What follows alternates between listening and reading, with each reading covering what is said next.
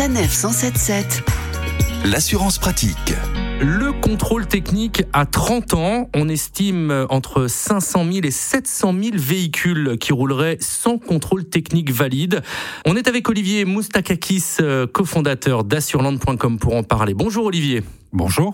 Alors en matière de contrôle technique et d'assurance, qu'en est-il exactement? Je roule avec un véhicule qui n'a pas un contrôle technique valide. Alors tout d'abord, vous vous exposez à une contrevention de 135 euros, mais là on ne parle pas d'assurance, hein. là c'est la police qui vous verbalisera. En revanche, au niveau de l'assurance et en cas d'accident, les assureurs couvriront toujours les tiers, hein, puisque vous avez une responsabilité civile du conducteur qui est obligatoire, qui est la garantie obligatoire en automobile. En revanche, l'assureur peut refuser de prendre en charge les réparations de votre propre véhicule si vous avez un défaut de contrôle technique. Donc en fonction de votre contrat, si c'est une clause d'exclusion de garantie, à ce moment-là, vous devrez réparer vous-même votre propre véhicule. 133 points de contrôle euh, qui concernent euh, l'état global euh, du véhicule, rouler sans contrôle technique concrètement pour vous, spécialiste de l'assurance? Bah, C'est une hérésie parce que ça vous met d'abord en danger vous-même et puis vous vous mettez à risque par rapport aux autres. Donc c'est euh, quand même assez stupide. Vous risquez une amende, mais au-delà de l'amende qui in fine est de 135 euros, vous risquez surtout d'énormes problèmes derrière euh, si vous causez un accident ou si vous vous blessez vous-même. Le contrôle technique, euh, c'est régulier, c'est tous les deux ans? Tous les deux ans. Il faut savoir qu'en fonction du type de véhicule, sur notamment les véhicules de collection, donc ceux dont l'immatriculation a eu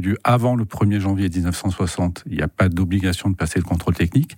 Et en revanche, après 1960, 1960, là, vous avez obligation, mais c'est tous les 5 ans pour les véhicules âgés de 30 ans pour passer ce contrôle technique.